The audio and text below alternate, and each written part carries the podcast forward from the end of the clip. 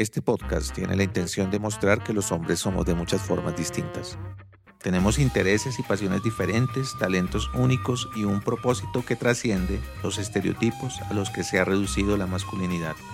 Yo soy Mauricio Suárez y este podcast es parte del proyecto editorial Mirada Masculina.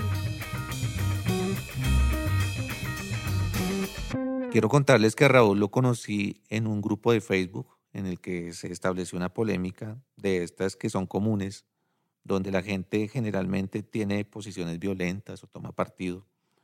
Y a mí me llamó la atención su ánimo conciliador, su profundidad para entender la situación y sobre todo la capacidad de ser empático y comprensivo. Eh, yo vi en esto una persona distinta, un hombre que valía la pena conocer y por eso pensé que bueno invitarlo a esta conversación. Entonces, eh, cuéntanos un poco quién es Raúl Fernando, cómo fue también su infancia, qué experiencias o qué situaciones también fueron marcando como el, rumbo que seguiste para ser la persona que eres hoy en día y que ya nos, nos contarás más adelante todas las cosas que, que vienes realizando. Muchísimas gracias, Mauricio pues un placer estar hablando de, un tema que decíamos antes fuera de micrófonos, del que a veces no se habla tanto, que es ser hombre, qué implica la masculinidad, eh, cómo hemos aprendido a hacerlo, qué nos hemos cuestionado. Yo nazco en una familia tradicional colombiana. Eh, mi mamá es antioqueña, eh, decía un profesor de ética de la eh, Universidad del Cauca un poco en broma que tener una mamá antioqueña era como tener dos mamás en casa. y, por otro lado, un padre de Choachí, Cundinamarca, un, un municipio muy conservador que quiero muchísimo. Eh, sabemos también que en la provincia de Oriente hay un, mucho conservatismo de partido y cultural. Me, me, la juego por decir que en mi casa eh, crecí con dos modelos muy particulares. Mi mamá es una mujer, es un Girl Scout, eh, mi mamá eh, hace plomería, hace electricidad. Mi mamá se trepaba al techo a mover la antena cuando había que mover la antena en las casas para captar la televisión. Mi papá, eh, por su parte, era una persona que le gustaba lavar platos, le gustaba trapear, barrer. a veces le daba un poco de vergüenza cargar paquetes del supermercado en la calle, pero no podemos pedirle más. Si mi papá estuviera vivo, tendría 87 años. Para su época, ellos eran una pareja eh, él y ella eran una pareja bien atípica, porque además mi mamá era, es socióloga. Trabajó, eh, primero trabajó, estudió promoción en salud eh, con el doctor Héctor Abad Gómez, que, de quien vimos El Olvido que Seremos, y luego estudió sociología. Trabajó con muchos grupos indígenas, entre el Urabá, Chocuano y Antioqueño. Tuvo una trayectoria, pues, muy, muy de aventurera, muy de echar chalupa por el río Atrato, muy lo que uno está acostumbrado a pensar lastimosamente como el rol masculino. En mi casa yo tuve un referente de mamá que de entrada rompía con sus acciones, con los estereotipos, a pesar de que de discurso siempre ha sido muy católica, siempre ha sido muy conservadora, muy de la familia, más su acción, su discurso y su pensamiento se salían eh, muchísimo de ese prejuicio. Mi papá, ingeniero forestal, trabajó con el Inderena muchísimos años. Claro, era ambos crecidos eh, en el campo, tanto Fredonia como Chuachi. Fredonia muy cafetero, Chuachi pues conocemos acá cerca de Bogotá también eh, se produce mucha comida. Eh, este par de personajes venían del campo. Tuvieron la oportunidad de estudiar, tuvieron la oportunidad de formarse, pero en el fondo siempre han sido dos campesinos y eso también hace que su forma de ver el mundo fuera aún más revolucionaria y su punto de encuentro entre dos energías tan distintas. Eh, eh, la mujer de la aventura, mi papá que era un ser muy tierno, muy cuidador, muy cálido, eh, también pues de campo, igual ingeniero forestal. El punto de encuentro era el jardín. Mi papá donde iba como ingeniero forestal le traía flores, o traía no a ella, a la casa. Entonces en la casa en Pasto había un patio grande donde eh, había flores y frutas y plantas de, de, todos los sitios a donde mi papá iba como ingeniero forestal. Y ahí en ese espacio confluían dos seres abiertamente distintos porque eran muy distintos alrededor de qué planta nueva había y cómo lograr que prosperara. Ese fue el entorno en el que crecí, rezando el rosario todas las noches, por supuesto, sin falla, yendo a misa todos los domingos. pero también leyendo El Espectador. Mi papá era muy crítico, siendo un hombre muy conservador, leía siempre la prensa liberal. Era, eran tres corrientes. Yo bromeaba también que tuve tres influencias, porque mi hermano es 12 años mayor que yo, mi hermano mayor. Y mi hermano mayor eh, tenía como su libro de bandera la nueva historia de Adán y Eva. Y en la nueva historia de Adán y Eva contaban las distintas teorías que existían sobre el origen de la humanidad, dentro de ellas la evolución, mi hermano se empeñó mucho en que tuviera ese conocimiento de la evolución, aún en un hogar católico. A mi mamá a veces no le hacía tanta gracia, pero tuve la, la fortuna de tener una mirada muy científica, la de mi hermano, muy científico, natural, una mirada muy religiosa, la de mi papá, muy ética, ética religiosa, y la de mi mamá, si se quiere, una mirada muy mundana.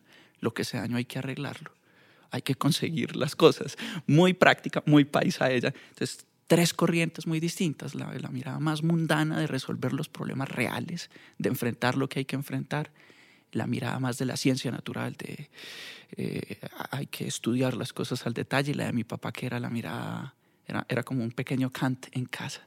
Buscaba que nuestra conducta fuera referente universal, que pudiera ser tomada como referente universal. Eh, eh, esa es la mezcla que había en mi casa en el marco de una ciudad conservadora como lo es Pasto. ¿Eran dos hombres en tu familia? Sí, tuvimos un tercer hermano que, que, murió. Él tenía síndrome de Down. Murió cuando yo tenía menos de cuatro años, murió de 13 años.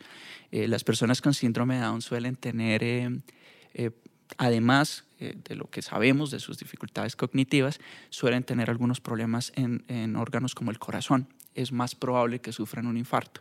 Él lo sufrió cuando le dio sarampión. O sea, realmente fuimos tres hombres en casa, tres hijos con todas las implicaciones es cierto que ello tiene, sí, seres criados por este par de personajes. Comentabas también eh, que habías sido estudiante del, del, colegio jesuita, ¿no? Es cierto, eso también tiene sus implicaciones, es parte ¿Qué? de este sancocho trifásico. ¿Qué te aportó esa formación jesuítica, esa vivencia en esa definición también? Pues, Muchísimo, muchísimo. Yo llegué a hacer octavo grado eh, al colegio San Francisco Javier Javeriano. Antes venía de otro colegio, un colegio que eh, se llama Mi Pequeño Mundo Gimnasio Los Andes, que también me aportó mucho. Eh, allí también una formación muy liberal, teníamos profesores eh, universitarios dándonos biología. Llegaba con una formación muy buena académicamente, no tan buena en disciplina. era un colegio medio caótico, pero pues era parte de su planteamiento muy liberal. Cuando llegué al mundo de los jesuitas, pues esto fue un choque, porque yo venía de que pues uno entraba a clases si quería, eh, yo venía de, de, que el, casi que el pensum y el currículo lo, se lo definía uno con los profesores conversando, un, un entorno un poco menos normado. Cuando llegué al Javeriano eh, me dio un poco duro porque aquí sí venía a un colegio con 10 estudiantes en cada salón. Acá estamos hablando de cuatro octavos cada uno con 40 personas, es decir, cinco prácticamente generaciones entre 160, 200 compañeros. Entonces fue un salto. ¿Qué me aportó el mundo de los jesuitas? Eh, lo primero, la gran preocupación por el servicio, que en el otro colegio no era tan marcada por su creencia liberal. Aquí estaba todo esto de en todo amar y servir, ser más para servir mejor con todos los conflictos que tiene el ser más, pero en todo caso con todo lo bonito que tiene el servir mejor. Donde hay un javeriano, hay un caballero con todo lo patriarcal que tiene la palabra caballero, que en mi opinión es el traje de gala, el traje de terciopelo del machismo muchas veces. Entonces el mundo de los jesuitas me permitió conocer también la preocupación por lo social, las misiones, eh, la preocupación por la Semana por la Paz, que era tan vívida y tan importante en la cotidianidad. Eso no lo había conocido en el otro colegio. La, eh, esa obligación de ser excelente académicamente, pero de una excelencia integral con un fuerte componente ético muy, muy marcado. No es ser bueno de cualquier manera, el servicio, el servicio, siempre el servicio. Y hasta la fecha, muchas de las cosas que hago me cuestionan desde la mirada jesuita, desde, oiga, esto sí es ser más para servir mejor o ser más solo por ser más y por lucirme. Eh, y, y, es una pregunta grande, es una pregunta grande y el padre Alberto Silva, eh, sacerdote jesuita que en paz descanse, fue una gran influencia para mí. Siempre desde el humor, era un hombre muy culto, era de Tenjo, Cundinamarca un hombre con un gran humor, con una gran calidez, una masculinidad diferente, era un hombre dulce era un hombre amable, de todas maneras en un colegio ya en esa época en que yo estudiaba había hombres y mujeres en el Javeriano, por muchos años fue un colegio solo masculino. Sin embargo, era un referente más parecido al de mi papá que al del grueso de hombres que había en el colegio, profesores, compañeros, que tenían una mirada muy diferente a lo que era ser hombre. Me surge una inquietud y es con esos cuatro modelos éticos, incluida la caballerosidad ¿Cuál de los cuatro se empezó a imponer en tu adolescencia cuando empezaste a acercarte al género femenino? Pues, eh, ¿qué sucede aquí? Sucede que mi mamá era una influencia muy fuerte para mí, porque como mi papá era ingeniero forestal y estaba activo en su profesión, él se la pasaba en los campos. Entonces, él estaba en la casa los fines de semana principalmente, era muy dulce, era muy querendón, pero estaba los fines de semana principalmente. Mi hermano mayor, eh, como es 12 años mayor que yo, cuando yo cumplí 5 años, él tenía 17 y vino a estudiar biología marina aquí a la Jorge Tadeo Lozano, eh, universidad de la que hablábamos hace un rato. O sea que la persona con la que más compartí muy buena parte de mi crianza fue mi mamá, con quien tenemos muchas cosas en común y muchas eh, diferentes hasta la fecha. En esa primera etapa de mi vida yo era muy parecido a mi mamá que tenía mucho la competitividad. Mi mamá es muy competitiva. Tiene muchos elementos de la masculinidad tradicional, mi mamá, lo cual es muy divertido. Mi mamá es muy competitiva, mi mamá quiere ser la mejor en todo, la primera. Y yo estuve muy guiado eh, por el modelo de mi mamá en mis en mi vida escolar realmente. Aunque como yo me gradué tan joven, yo me gradué de 15 años del colegio, en ese momento mi vida psicosexual no, era no estaba muy desarrollada era un poco un ratón de biblioteca en búsqueda de ser el primero. Es la verdad. era, era, lo que me habían dicho que había que ser y eh, nada en el ambiente me lo contradijo. Y creo que al colegio también le gustaba que fuera un buen estudiante. Los indicadores, tener buenos estudiantes también eh, le encaja a todo mundo. Debo decir también en defensa de los jesuitas que cuando me recibieron de tan corta edad en octavo grado, yo entré de 11 años a octavo grado, eh, el rector, el entonces rector, el padre Enrique Gutiérrez, él no estaba muy seguro de recibirme precisamente porque le inquietaba mucho cómo podría esto alterar al conjunto del grupo. Él era es una energía muy fuerte, el padre Enrique Gutiérrez. Y mi mamá también y logré ingresar. Ella era una energía un poco más fuerte, a pesar de todas las objeciones del padre Enrique. Eh, eh, entré. Pero esa, esa etapa eh, de la, del colegio no fue muy sociosexualmente muy desarrollada, no. En ese momento ser el primero era la meta y, pues me fue bien. Me fue bien dentro de ese contexto. Un tiempo después me daría cuenta que hubo muchas facetas que me comí. Eh, en, esa búsqueda de la excelencia, también es cierto, que también es una obsesión jesuita la excelencia. ¿Puedes hablarnos un poco de esas facetas, por ejemplo, que te hubieran gustado también? Claro, eh, por ejemplo, todo lo que es el contexto de la rumba. En mi casa pues había una enorme preocupación de mi mamá. Mi mamá es antioqueña, es una cultura donde al igual que en la cultura pastusa el alcohol es omnipresente. Y mi mamá le tenía horror verdadero horror al alcohol porque finalmente había visto de cerca lo que el alcohol podía hacerle a las familias. Sin embargo, en Pasto el consumo de alcohol es un elemento muy importante de la vivencia social. Ella lo que me decía muy claramente es que ella no iba a criar pastuzos borrachos, que eso lo tenía muy claro. Eh, eh, por ejemplo, esa faceta de la rumba, yo hasta la fecha bailo muy mal, muy mal. Eh, mi mamá también, pues nunca la he visto ni siquiera bailar.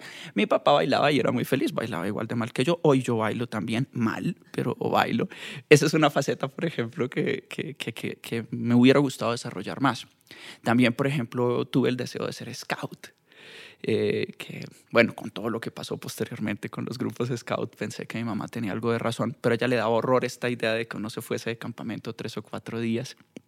Esa es una faceta que quedó también un poco perdida en mi ser. La del niño explorador, todo esto no, no se dio mucho.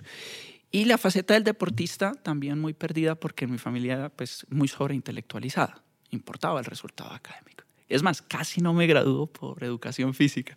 Esa es la realidad. Así como les decía que casi no pasó pre-kinder, eh, así también eh, ya estaba yo admitido en la Facultad de Electrónica de la Universidad del Cauca en Popayán y el, el, profesor no quería mm, dejarme graduar porque no pasaba el test de Cooper.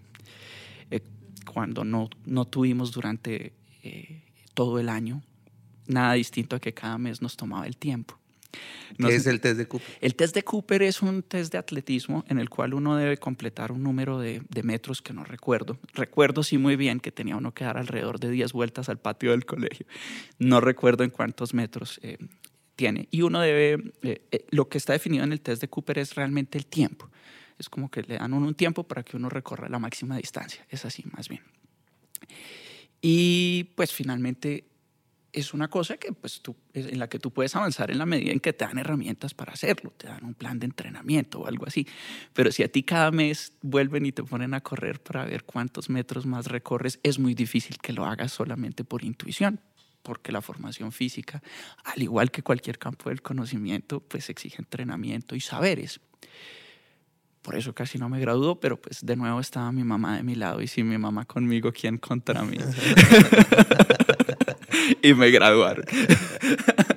Todas las demás notas excelentes y pues muy bien, todo, pero la educación física. Mi profesor de fútbol era distinto. Mi profesor de fútbol era una masculinidad distinta. Él sabía que yo no era bueno para el fútbol, no tenía ninguna expectativa de que fuera bueno para el fútbol.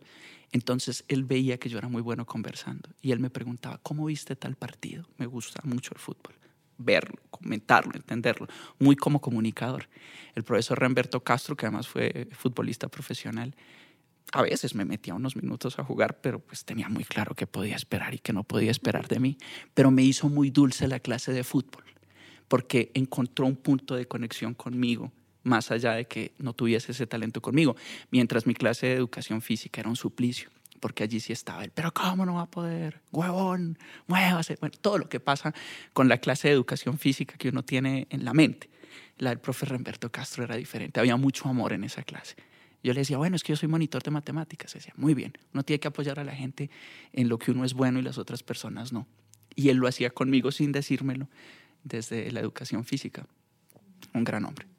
Bueno, y te graduaste entonces eh, casi que con honores, ¿no? Excepto para educación física, sí. Para educación física. Le dieron honoris causa también a, tu mamá. Sin duda. ¿Y cómo fue después esa vivencia ya de la vida independiente, universitaria, a los 15 años? Solo en Popayán. Solo en Popayán. Pues otro capítulo. Sí, es diferente. Pues eh, ahí pasaron muchas cosas. Yo quería ser eh, periodista. En mi familia nadie estaba de acuerdo. Ni mi hermano, ni mi papá, ni mi mamá. Mi hermano era una especie de segundo papá que opinaba muchísimo. A todos les parecía que mi perfil daba para más. Yo quería ser periodista y ya. Luego dije, bueno, la ingeniería que es como más humanística es la ingeniería industrial. Quisiera ser ingeniería industrial pero no teníamos las posibilidades económicas para entrar a la Javeriana de Cali, que era lo que yo quería como buen javeriano. Y estaba la Universidad Pública en Popayán.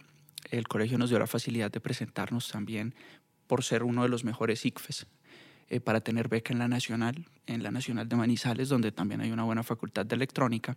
Al final me incliné por la electrónica más que por cualquier otra cosa, porque como no se podía comunicación y la ingeniería industrial estaba fuera de nuestro alcance económico, pues bueno, otra ingeniería. Y yo pues quería saber cómo funcionaban los televisores, esa es la verdad, tenía 15 años.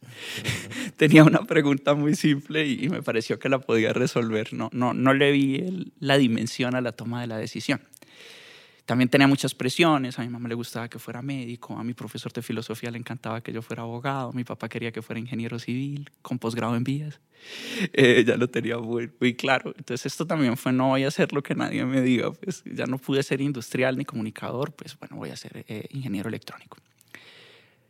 Me fue muy bien porque la física y las matemáticas me gustan mucho, por lo menos los primeros semestres. Estaba, yo todavía seguía en el colegio mentalmente hasta cuarto semestre que cumplí 17. Es que estaba muy jovencito. Entonces yo seguía muy juicioso yendo a misa cada ocho días. El rosario sí no, hasta ya no me llegaba la afición, pero sí seguía muy juicioso yendo a misa cada ocho días. Em, me, saqué, me gané la beca primer y segundo semestre por excelente promedio.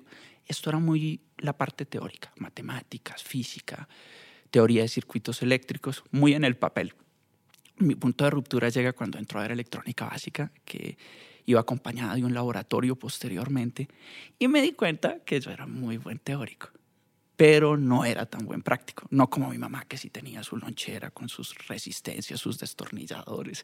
Ese personaje tan particular. Yo en ese momento no era consciente de que fuera un personaje particular, luego me fui dando cuenta. Entonces, claro, yo no, los circuitos me quedaban horribles, a veces me funcionaban, pero me quedaban muy feos, quemé más de una fuente. Eh, sí, fue un estudiante muy particular, en lo teórico muy bueno, ya en lo que es la ingeniería, que es el arte del hacer, la verdad no tanto. Mi papá se murió cuando tenía 17 años y estaba en cuarto semestre. Yo ya venía conversando con mi papá de la posibilidad de abandonar la ingeniería electrónica. Mi papá, que era mucho más receptivo que mi mamá, en este particular, pues estaba mm, parcialmente de acuerdo, no, no muy feliz, pero pues entendía que no estaba cumpliendo mis sueños, pero pues se murió. Y ahí ya quedamos en manos de, de mi mamá, que con mucha franqueza me dijo, bueno, le ofrezco dos opciones. Eh, se viene a lavarme los platos aquí a la casa o termina la carrera. y por supuesto preferí terminar la carrera. No, no era tan bueno lavando. Sí, a mí me gusta lavar platos, pero en esa época no me parecía un gran plan devolverme a Pasto. También finalmente en Popayán estaba solo, estaba estudiando, la universidad me ofrecía muchas cosas. También me faltaba la iniciativa y el vuelo propio para decir, como varios compañeros que decían que estudiaban una cosa y estudiaban otra. Conocí varios que encontraron la solución, sí. Eh, decían que estudiaban eh, ingeniería civil y estaban estudiando antropología, sí, sin problema. Gente que también le encontró una salida, también empezaron la universidad más jóvenes, más, mm, más bien mayores, sí, más adolescentes o más adultos jóvenes. No es lo mismo empezar a los 17 o 18 que empezar a los 15. Entonces ya en ese cuarto semestre sí se me movió la cabeza porque se murió mi papá, ya claramente la carrera no, no era lo que me apasionaba y ahí sí entonces que de pronto las fiestas, ahí sí de pronto que el trago, ahí sí de pronto que la búsqueda de pareja. Eso empezó cuando tenía 17 años y ya estaba en cuarto semestre y después de la muerte de mi papá me tocó habilitar campos electromagnéticos, eh, física cuántica y matemática multidimensional. En ese contexto, eh, y no sé cómo gané esas tres habilitaciones, hubo mucho, mucho cariño de los profesores también, debo decirlo. Y, y la verdad, ese cuarto semestre sí me lo parrandeé todo, hay que decirlo. Ese, sí fue un punto de transición como la adolescencia. Ahí empecé a ser yo más allá de mi mamá. Habilitar no era una palabra que estuviera en, tu vocabulario. El solo hecho de habilitar ya. Y, y, yo hoy valoro mucho el hecho de haber estudiado electrónica. Hoy, en ese momento, no podía entender por qué eso me había pasado a mí. Pero claro, si yo hubiera entrado a una carrera donde yo hubiera sacado solo buenas notas y me hubiera graduado con honores, sin haber pasado por la facultad de electrónica, yo no sería yo. Porque claro, yo venía a ser uno de los mejores bachilleres del colegio, siempre con buenas notas, siempre elogiado por la familia. Pues el joven promesa, hombre estudioso, buenas notas, talentoso, entró a la universidad pública, bueno, todo lo que a veces esperamos y le imponemos a, a, nuestros niños, niñas, jóvenes, les imponemos esos modelos. Entonces ya claro, el hecho de haber habilitado, el hecho de pues que ya no estaba tan juiciosito haciendo la tarea porque yo ya veía, me gustan mucho las matemáticas, pero allí ya pues habilité muchas cosas porque emocionalmente ya estaba desconectado de eso. Además, mucho de lo que yo era no encajaba mucho en el ambiente. Yo siempre he sido muy parlanchín. No se espera de un ingeniero que hable mucho. Se espera que haga las cosas, que el circuito hable por usted. Eran, eran cosas que me decían muy frecuentemente los profesores. No, usted no tiene que decir nada, el circuito habla por usted. El código, el software habla por usted. La mayoría éramos hombres, había algunas mujeres, pero la mayoría éramos hombres y de este, estos hombres que se espera que sus hechos hablen por ellos y que no, la frase que ella de no me hables de, de, los dolores del parto, sino muéstrame al niño de Indira Gandhi, esto era un poco lo que se esperaba. Entonces yo pues siempre he sido muy performativo, contaba que se me había quemado, que había cableado, pues por supuesto a, a muchos de los ingenieros eso les importaba muy poco y a los, incluso de los compañeros, incluso les molestaba. Pues. Y también las compañeras pues por el entorno en el que estábamos iban tomando unas conductas muy, muy serias, muy frías, porque de todas maneras estamos hablando de hace 20 años en la Universidad del Cauca. Eran unas pioneras en estar metidas en una facultad de electrónica. También estaban mostrando que estaban al nivel del reto de un, un área que es esencialmente, ha sido esencialmente masculina. Afortunadamente cada vez más eh, hay más ingenieras. Ese era el entorno, el entorno en donde claramente ser como yo era era raro, era pintoresco.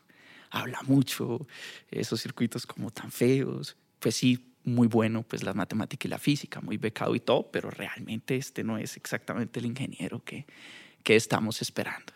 Y los movimientos universitarios, el paro de la ley 30, Estamos hablando más o menos 1998. Yo tenía 17, 18 años. Estaban todos los paros, las manifestaciones en el gobierno de Andrés Pastrana.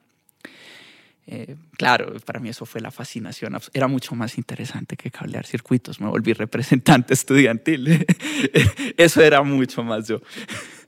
Te iba a preguntar también, bueno, porque estabas en la Universidad del Cauca, un entorno, digamos, humanista, más amplio, ¿no? Sí. Eh, en algún momento te preguntaste, ¿será que sigo con la ingeniería? Muchas veces. Creo que todos y cada uno de los años, seis y medio, casi siete, que estuve en la facultad y en Popayán me lo pregunté. Tenía mucho miedo. Mi papá se había muerto. No era que tuviéramos mucho dinero para volver a empezar de cero. Mi mamá me lo planteó eh, como con una carrera va a poder conseguir más fácilmente plata para hacer lo que quiera. En cambio, sin una carrera, ¿yo cómo lo ayudo? Tenía razón en algunas cosas. No quiero decir que la, la, disyuntiva de los platos o, la electrónica fuera muy amistosa, pero detrás de eso también había unas preocupaciones muy prácticas, porque ya es práctica. Práctica, 100% práctica, es muy de este mundo. Eh, lo pensé todos y cada uno de los días, sin embargo, pues una vez murió mi papá, yo paré un semestre, volví, eh, ya empecé a ser representante estudiantil, encontré en qué entretenerme.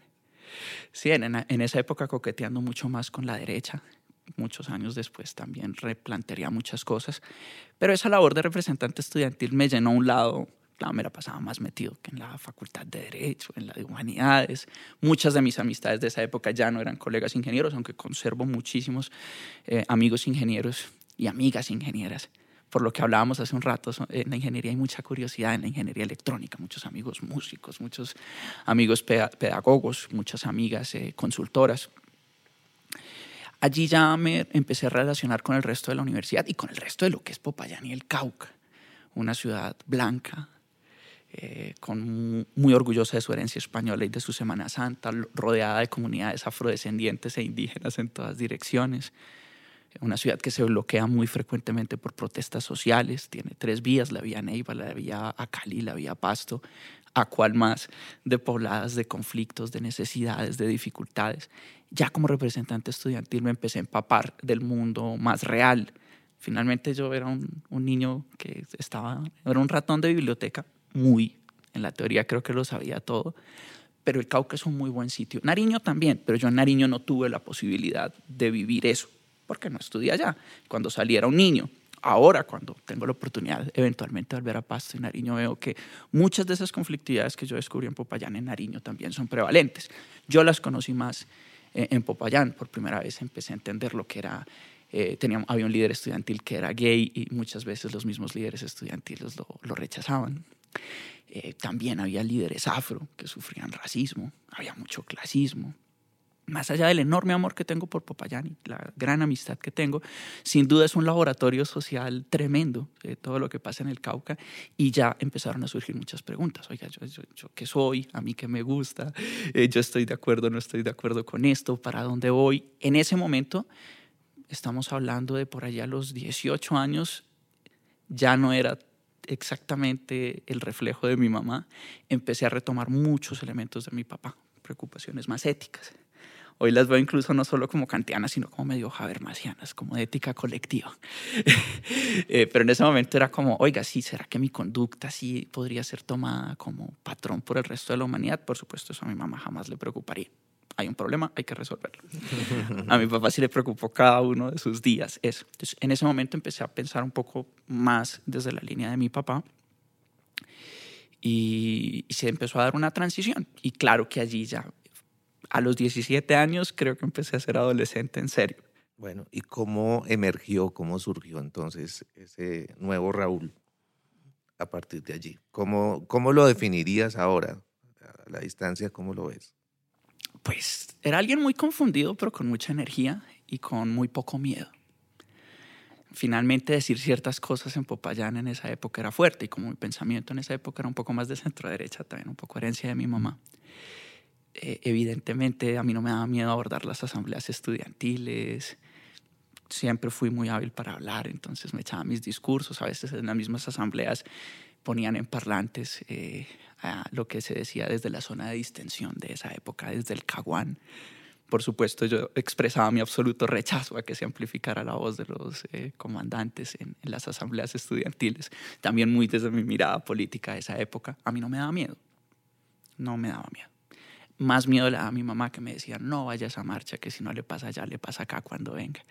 Me decía muy coloquialmente para convencerme de que no fuera, pero yo, mamá, yo cómo voy a dejar de ir a la marcha, pues, yo soy el representante de la Facultad de Electrónica, ¿cómo voy a decir que no voy porque mi mamá no me dio permiso? Creo que quedaría muy mal. Finalmente iba a las marchas con mi perspectiva de centro derecha, pero igual pues sentido de colectivo. Sí, había que ir a la marcha. E, este, este Raúl no tenía mucho miedo, tenía muchas ganas de devorarse el mundo, ya la electrónica había pasado a un cuarto nivel de interés, era algo que tenía que ganar para que no se me alargara el tiempo. Es como no puedo perder una materia porque si pierdo una materia, pues esto va a durar un semestre más. Y desde esa perspectiva me encargué de tener un rendimiento bueno, por ahí volví a habilitar dos materias, las gané con las uñas, pero salí. En esta época sí me dediqué por completo a las labores de la representación estudiantil, conocí gente, me enamoré, Claro, allí me, me novia una persona con la que hasta hoy eh, tengo una gran amistad. Con ella, pues, estuvimos dos años. Fue una relación, una relación un poco, ¿cómo decirlo? Como muy en el marco de, de la poesía. Leíamos mucho Baudelaire, Arthur Rimbaud, un poco oscura también en el sentido de que ambos estábamos como muy depre, eh, pero fuimos muy felices fue una, una relación, también una, una mujer muy fuerte, algunos años mayor que yo, varios. Y ese primer noviazgo fue muy importante para mí, muy determinante. Una mujer muy libre, muy eh, eh, vanguardista. Entonces ahí rompí muchos de mis clichés también. Ese sí fue un punto pues de ruptura enorme porque también la mirada a la sexualidad, eh, la mirada de todas maneras como esto de como que los hombres podíamos ser aventureros y las mujeres eran las guardianas del orden social que uno podría ir apropiando sin darse cuenta, pues me encontré con una mujer libre, vanguardista, disruptiva, atrevida, contestataria. Y esto también fue un punto de ruptura muy importante. Y hasta hoy conservamos una amistad muy sólida por todo lo que ella significó en mi vida. Ahí también hubo un punto de transición muy fuerte. Eh, hasta que terminé mi tesis y, y, y dejé Popayán, eh, mi mundo giró alrededor de la representación estudiantil, de la literatura. Me metí a talleres de poesía, siempre me ha gustado. Y alrededor de eso encontré un camino para llevar mi vida sabiendo que, bueno, siempre había algún curso de matemáticas que me podía gustar, donde no pudiera quemar nada, como en los cursos de circuitos. bueno, Raúl, y este joven Raúl, este hombre que ya empieza también a descubrir ¿Qué lo define? ¿Hacia dónde se quiere orientar? Pues, eh, ¿qué puentes encuentra, qué caminos se abren, qué vías sigue y qué lo mueve a, esas, a esos caminos, a esas vías? Pues uno termina la universidad y la gran pregunta es ¿de qué voy a vivir? Y en ese de qué voy a vivir, pues una pregunta grande es, eh, realmente yo no soy el gran ingeniero electrónico, pues tengo muchos amigos y amigas hasta hoy que son verdaderamente genios del área. Conservamos una, amistad muy sólida. Tengo un gran amigo que es doctor en comunicaciones ópticas y que, no, gente absolutamente genial en el campo, muy buenos amigos. Pero mi pregunta era grande. ¿Qué voy a hacer? Porque finalmente yo, pues una cosa es terminar la carrera y otra cosa es asumir que voy a estar toda la vida haciendo eso. Fui a Medellín a buscar trabajo, no me resultó tan fácil allá. Vine a Bogotá, tengo familia tanto en Antioquia como acá en Bogotá y en Cundinamarca. Eh, Bogotá me recibió muy rápidamente. En Medellín finalmente obtuve también una posición, pero me incliné por Bogotá. Y acá pues empezó una faceta muy interesante que fue descubrir a toda mi familia paterna con la cual no tenía una relación muy, muy sólida.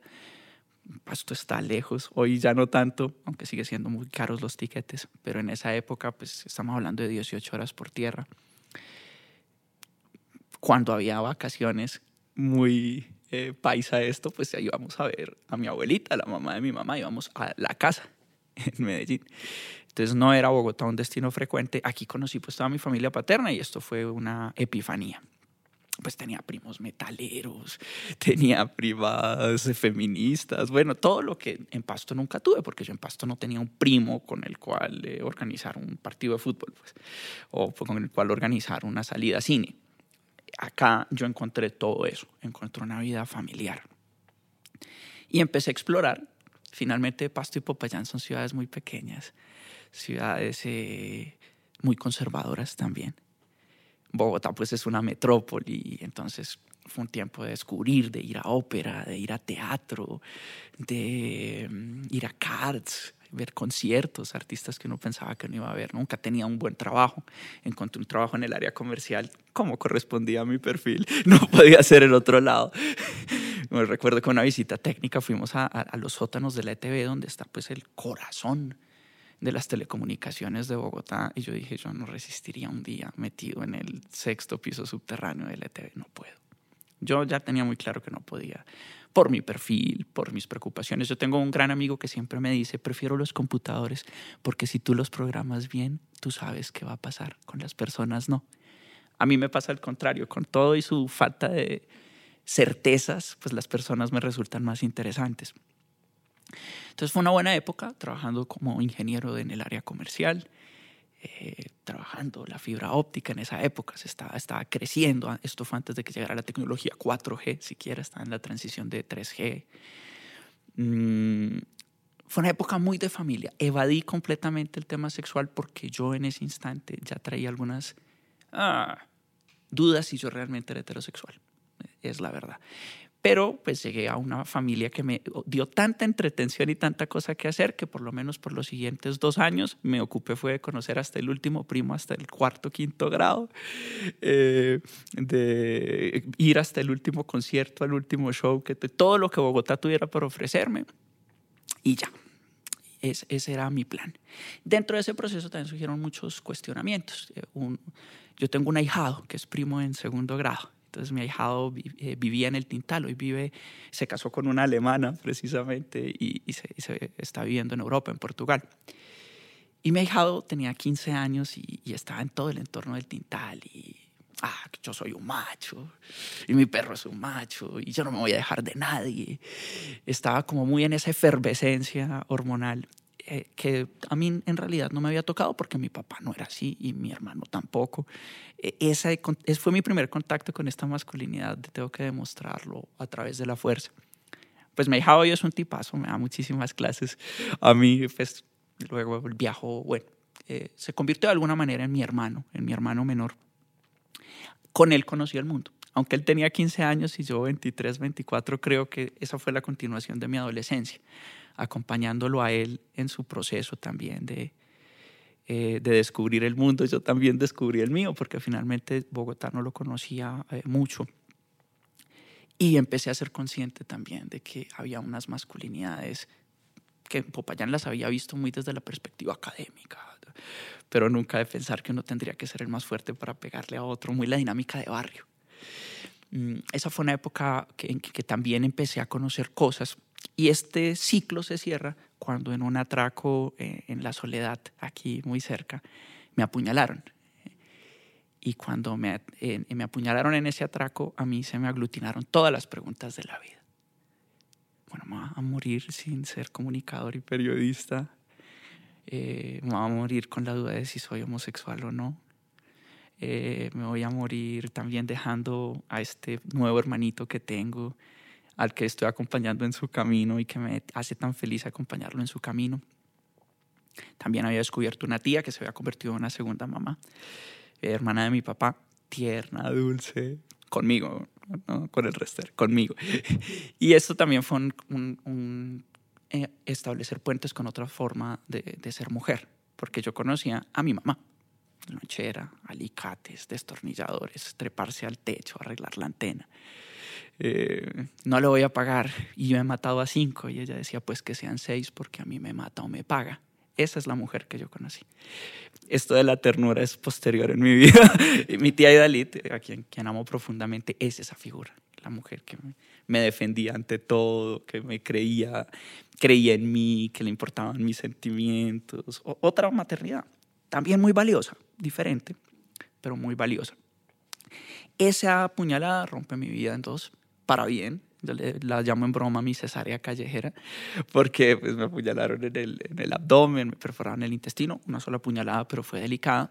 Y a raíz de, esa, de ese suceso, pues cuando afortunadamente sobreviví por medio centímetro, si me hubieran apuñalado medio centímetro más hacia el ombligo, me hubiera desangrado. No hubiera alcanzado a llegar a, a la casa de mis amigos que me asistieron. Pues yo de ahí sí me paré diciendo, mi vida debe ser otra cosa. Y, y este, mi vida debe ser otra cosa no puede depender de las opiniones externas, no puede depender de quedar bien con mi familia, con mis amigos, con lo que se espera de un ingeniero, con lo que se espera de un javeriano incluso. No, esto tiene que ser diferente. Igual trabajé casi un año más como, como ingeniero del área comercial, una gran empresa, un gran jefe, un gran pago. Dejar esa empresa fue una gran decisión porque pues finalmente allí pude haber hecho más carrera. Tenía mucho para dónde más hacer carrera en el mundo comercial por supuesto a mi familia no le gustó mucho que renunciara al mundo de, de la electrónica. Entonces me fui a un kibutz en Israel porque no quería pelear con mi mamá, que estaba muy insatisfecha con el hecho de que hubiera dejado. bien lejos para que no tuviera ninguna posibilidad. Le decía, más es que acá los teléfonos, la comunicación telefónica es muy difícil. Y ella me decía, farsante. Ella sabía que yo estaba poniendo distancia porque necesitaba pensar. Todo el mundo, ah, usted es loco, ¿cómo dejar un trabajo bien pago, ejecutivo, no sé qué? Pues yo tenía en ese momento tal vez 25 años, todos los días de corbata, eh, todos los días eh, con mis clientes, con mi celular en esa época, que tampoco era lo más común, eh, pagado por la empresa. Tal vez todo lo que muchas personas en algún momento hemos querido mi familia, a pesar de, del estudio y la preparación, cuando yo fui niño y adolescente no estaba en el mejor momento económico. Entonces, este fue un momento en que tenía plata y podía ir a lo que quisiera. Y bueno, y eso recibió mucha aceptación familiar, porque también es lo que se espera de un hombre, ¿no? que provea. Y yo, bueno, tengo mil ahijados de esa época, porque era el padrino perfecto, además conversaba bien, tocaba guitarra, ganaba buen dinero. Todo lo que era el ideal, sin dar mucho problema. Como dice coloquialmente un primo mío, eh, encarnaba lo que se espera de una persona y si lo hace la mayoría es porque está bien, me decía él. Es que usted hace lo que la mayoría espera y eso es una muestra clara de que está haciendo lo correcto. Eh, por supuesto, hoy no pienso eso, pero así funcionaba en ese instante. ¿Y ese kibutz? Entonces... Ah, la locura. No, pues los kibutz. Israel, en ese momento yo no estaba tan empapado de la problemática de Israel con Palestina. Capaz no hubiera ido si lo hubiera tenido más claro, porque tiene todas las puntas éticas del mundo. No sé qué hubieran dicho Kant y Habermas al respecto. Pero pues era, no necesitaba visa, no era caro, quería mejorar mi inglés, era perfecto. Tenía una profesora de inglés judía, ella me dijo, yo te hago el puente, me fui para Israel. Viví en dos sitios, en Yotbatá, eh, muy cerca al Mar Rojo, y en Baram, más cerca a los eh, montes del Golán. Es decir, eh, Yotbatá está como en este punto que es la puntica de Israel sobre el Mar Rojo que separa a Egipto de Jordania. Y eh, Baram, que es una productora de frutas en los montes del Golán, es ya lo que se va acercando a la frontera con Siria, en el norte. Muy bueno, pues para el Estado de Israel eso es una, una herramienta también de solidaridad internacional más allá de todas las discusiones que hay al respecto, tuve la oportunidad de ir a, Palestina, eh, de ir a Belén, como un niño bien criado dentro del catolicismo, había que ir a Belén, cómo no, había que ir a Belén y a Jerusalén, pero también estuve en Ramallah, pude darme también cuenta muy de cerca de una situación muy crítica, recuerdo especialmente un, en el muro que hay entre, entre, los, entre lo que llaman el West Bank o Cisjordania y el resto de Israel, eh, eh, no lo olvidaremos, no lo perdonaremos, era un graffiti. Yo pues por supuesto traté de sacar, saqué una foto, pero creo que me tocó borrarla allí. Había, tanto las autoridades palestinas como israelíes son muy celosas de ese tipo de imágenes. Fue otra mirada, otra mirada en, en, Jerusalén y en Israel. Hay muchos, además de mucho judaísmo y muchas personas que no son religiosas, pues hay muchos musulmanes. y muchas. También estuve en Egipto, en Jordania, otra forma de ver la masculinidad y la feminidad, por supuesto, ¿no? Estaban las eh, ropas que cubren todo el cuerpo, muchas veces totalmente negras, no burcas, pues como en Afganistán, pero sí una, una aproximación diferente. Tuvimos la oportunidad de viajar con, con unos amigos y unas amigas por Egipto, para los hombres era un viaje muy distinto que para las mujeres. Las mujeres siempre estaban preocupadas, no faltaba la broma de que ofrecieran camellos por ellas. Muertos de la risa, lógicamente. Para nosotros era un chiste muy divertido, pero para ellas era algo terrorífico. Eh, Egipto, pues impresionante, Israel, el Santo Sepulcro, el Mar de Galilea, todo lo que uno había estudiado pues con, en el Javeriano, más eh, como, ay, sí, aquí fue donde se apareció por tercera vez, bueno, todo, toda la parte del reencuentro. Fue una etapa bonita y los kibbutz pues son una locura. Pues tú trabajas ocho horas al día y el resto del día pues es una rumba. Con gente de todo el mundo, jóvenes, mucho más jóvenes incluso que yo. Yo tenía unos 25 años, ahí había chicos y chicas de 18, de 20, eh, de Europa, de Asia, gente muy bonita, muy agradable. Bueno, es, fue un espacio también. Además, em, un mundo distinto. Eh, de todas maneras, aunque muchos eran judíos, muchos no lo eran, practicantes. De todas maneras, dentro del mundo judío hay personas muchísimo más liberales, otros muchísimo más ortodoxos, muy interesante, muy buenos amigos y amigas de esa época. Pero en general se, se respiraba un ambiente muy liberal, el consumo de drogas eh, muy abierto, eh, también la, la, vida sexual pues muy liberada, muy sin mayores tabúes, eh, Tel Aviv es una ciudad muy gay friendly además. Eh, en una época donde todavía no, no había tantas ciudades tan gay friendly, Tel Aviv lo era. Entonces también me permitió a mí ver un mundo distinto. Como que, oiga, eh, la diversidad es posible, con todo y todas las limitaciones que tiene el Estado de Israel, porque también hay que ser claros con eso, ¿no? Muy liberales para unas cosas, pero pues finalmente también su política con, con, otras particularidades. Eh, para mí sí significó lo más cercano a la cultura europea y norteamericana, una mirada más relajada, tal vez de pronto más irresponsable también de la sexualidad, de la rumba, de todo. Eh, también muy enmarcada por esto de work hard, party hard, trabajar duro y rumbear duro. Es, es una, una, mirada muy común. E, en Israel, por ejemplo, las personas son muy buenas trabajadoras pero también son muy rumberas, las mejores rumbas, pues, electrónicas, bueno, son, es un mundo muy agradable.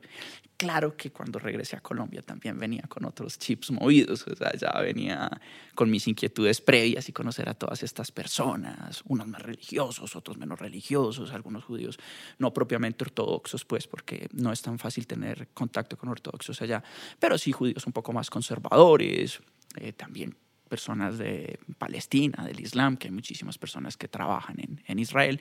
Entonces eso le agregó otra mirada a, mi vida y más diversa seguramente. Eh, había personas pues más andróginas, por ejemplo, chicos o chicas que no eran tan marcadamente masculinos o femeninos, algo que es relativamente común pues en, en las culturas europeas y norteamericanas. Entonces todo eso para mí era nuevo.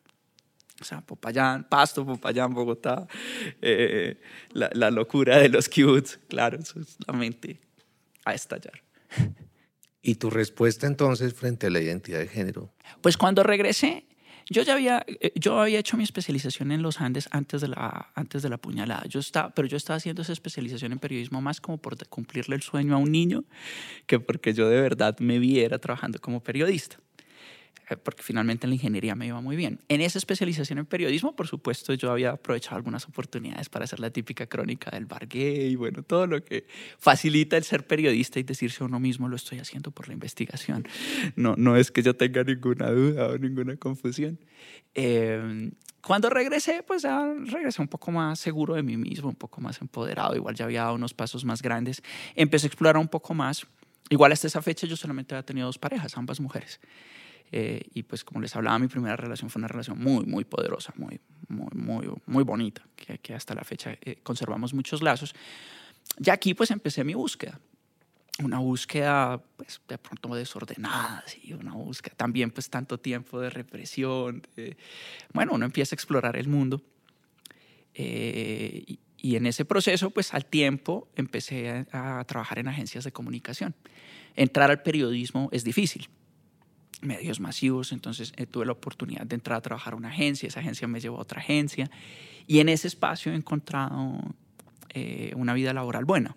Eh, trabajando personas, con personas para potenciar sus habilidades de comunicación verbal y no verbal la performatividad, que además la performatividad tiene muchos elementos interesantes desde la perspectiva de género, eh, también desde la masculinidad, cómo ponemos en escena la masculinidad, en la voz, como lo hablábamos antes de iniciar esta grabación, en el cuerpo, cómo se habla siendo hombre. Entonces, ese interés mío por la comunicación no verbal inició siendo sobre cómo hablar de forma más impactante y hoy va en, bueno, cómo nos comunicamos de forma más auténtica. Eh, también ahí con la guía de una gran investigadora, Ivette Consuelo Hernández, con ese contexto, eh, cuando ya estaba trabajando como vocero, empecé mi maestría en la Javeriana. Ya cuando inicié mi maestría en la Javeriana había iniciado, yo tengo una relación eh, ya eh, con una persona a quien amo profundamente. llevamos 10 años y medio como pareja. entonces, con él somos muy felices. No, no, cuando empezamos pues uno no se imagina que va a durar 10 años o más con una persona. Ha sido una relación muy exitosa y con base en eso, un poco más resuelta la vida personal, también la vida laboral, fue muy bueno abordar la, la maestría, la maestría en la Javeriana. Sucede que para mucha gente mi puesta en escena no luce como la del gay que tienen en la mente, por todos estos estereotipos. Entonces, mm, yo he podido, he podido abordar mi, mi, vida laboral sin mayores contratiempos. Sin embargo, uno sí se da cuenta que hay muchas fronteras para las personas trans. Eh, también para eh, muchas fronteras para personas gays que tienen performatividades que se salen muchísimo más de la norma. Algunas personas, a propósito, no deliberadamente o no, por decisión propia o no, tenemos una puesta en escena que para algunas personas puede ser un poco más asimilable dentro de la heterosexualidad como sistema. Y eso hace que los costos sean más bajos los costos sean, eh, no, no, se pague un costo tan alto. Se paga algún costo, evidentemente. Eh, cada vez en determinados entornos, en determinados contextos socioeconómicos, se puede ser con menos dificultades sin decir que sea una cosa más. Pero evidentemente, como dice una tesis muy interesante que consulté hace unos años, eh, los colores del arco iris van juntos, pero no se mezclan, lastimosamente.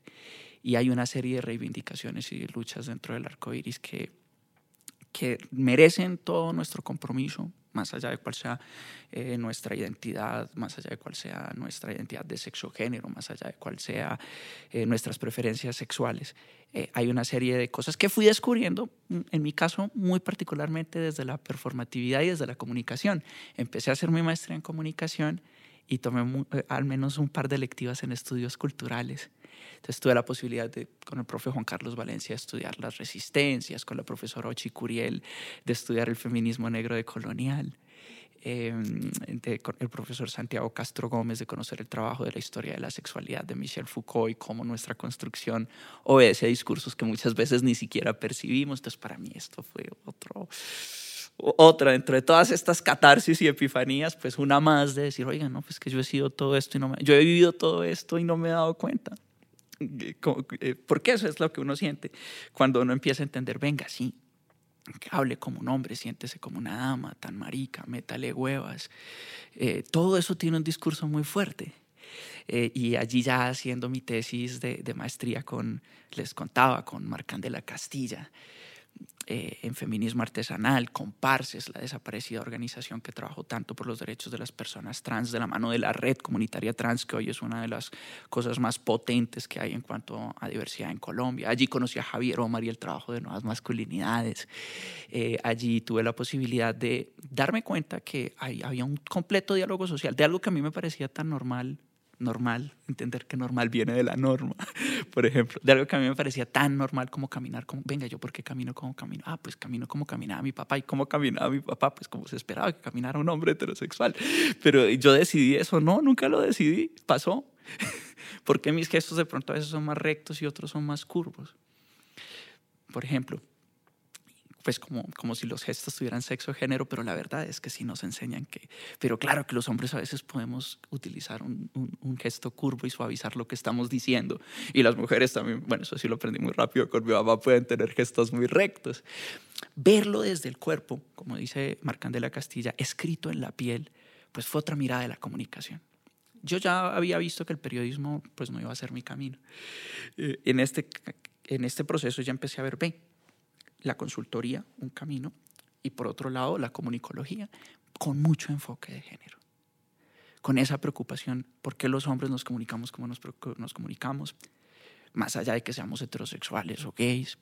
¿Por qué las mujeres, las personas que mm, eh, son eh, intersexuales, qué implicaciones tiene esto, eh, qué implica ser lesbiana con respecto a ser gay, qué implica ser bisexual, qué implica ser asexual. Todo eso que yo nunca me lo había preguntado, pero jamás. Y de repente me daba cuenta que para hablar de comunicación en serio, pues teníamos que preguntarnos por qué no solo hablamos con la palabra. Pues la palabra es importantísima, pero tenemos esta idea de que, ay, ¿qué haces con las manos mientras hablas? ¿Qué haces con tu voz mientras hablas? No, es que uno habla con las manos y habla. No es lo que hace mientras habla, es cómo habla también con el cuerpo. Porque muchos de los discursos más duros están en el pararse derecho o en, em, o en, la, en la voz infantilizada que a veces podemos llegar a utilizar por una u otra razón. Allí también hay mucha eh, normatividad y hay lugar para construcción y de construcción. Entonces esto fue otra etapa, fue como una, un descubrimiento de un mundo nuevo, como aterrizar en un nuevo planeta y decir, yo por qué no había visto todo esto. Maravilloso. Me llamó la atención la palabra performatividad. Sí, es bien interesante esa palabra. Judith Butler es una académica que trabaja mucho eh, eh, la diversidad no exento de debates porque en estos temas de sexo y género hay muchas miradas académicas complementarias, opuestas.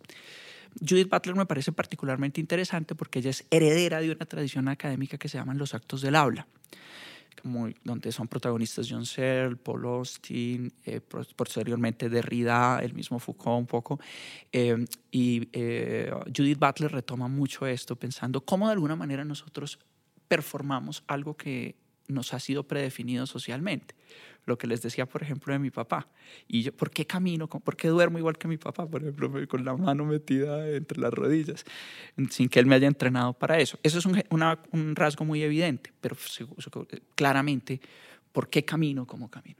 Y porque algunas personas de pronto me dicen, pero tú eres gay, pero no parece, porque algunas personas tienen la idea de que ser gay es como una forma de ser gay. Pues eh, y eso es performatividad porque también hay personas que deciden y disfrutan de lo que coloquialmente se llama el reguero de pinzas, eh, lo cual es, es un, eh, o el, botar pluma, ¿no? que es que el reguero de pinzas y el botar pluma es esta performatividad también del ser gay, del ser diverso, que rompe abiertamente con lo que se espera de la puesta en escena de un hombre.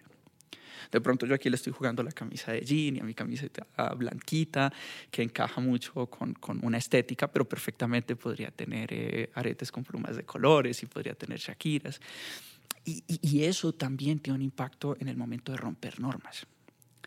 Las normas no solamente se rompen a través de los diálogos teóricos o de las peleas mediáticas, las normas también se rompen a través de pequeñas rebeliones cotidianas, de pequeñas resistencias cotidianas, de atreverse a caminar distinto, lo cual es maravilloso, lo que llaman entonces em, eh, el amaneramiento, quebrar la mano.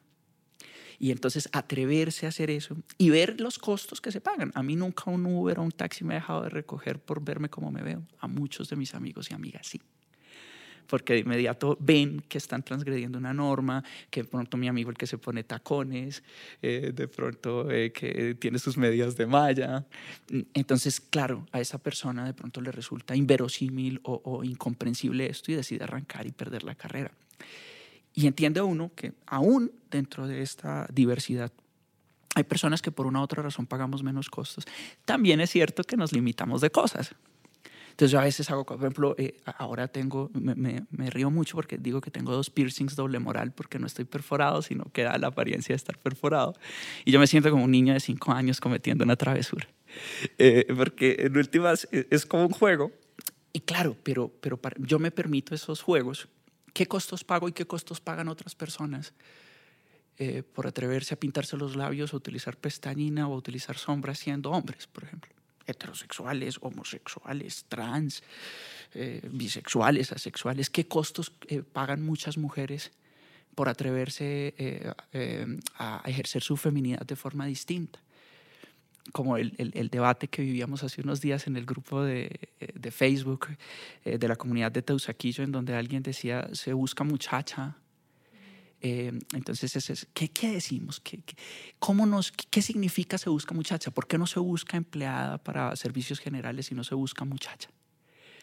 ¿Por qué no es tan común decir se busca muchacho? Porque uno nunca habla de la niña de presidencia, pero a veces sí dice la niña de recepción le pone a uno años o madurez ejercer la presidencia y no la recepción. Y en todo caso nunca hablamos del niño de celaduría, o muy rara vez. ¿Qué, ¿Cómo esas relaciones de lo que es ser hombre, de lo que es ser mujer, están entretejidas en la vida cotidiana? Y me gusta mucho el trabajo de Judith Butler porque trasciende la palabra, aunque también, y nos pone a pensar, venga, usted está interpretando un rol que ya existe el rol de cómo ser hombre lo está. E, es, es una decisión consciente que usted mueva las manos así y que utilice esta voz que de pronto muchas veces, ¿qué hermano? ¿Qué hace? Aprendimos a, a, mandar la voz allá, a decirle a la chica, oye, eh, ¿quieres salir a bailar? ¿Este Q hermano va a venir o no?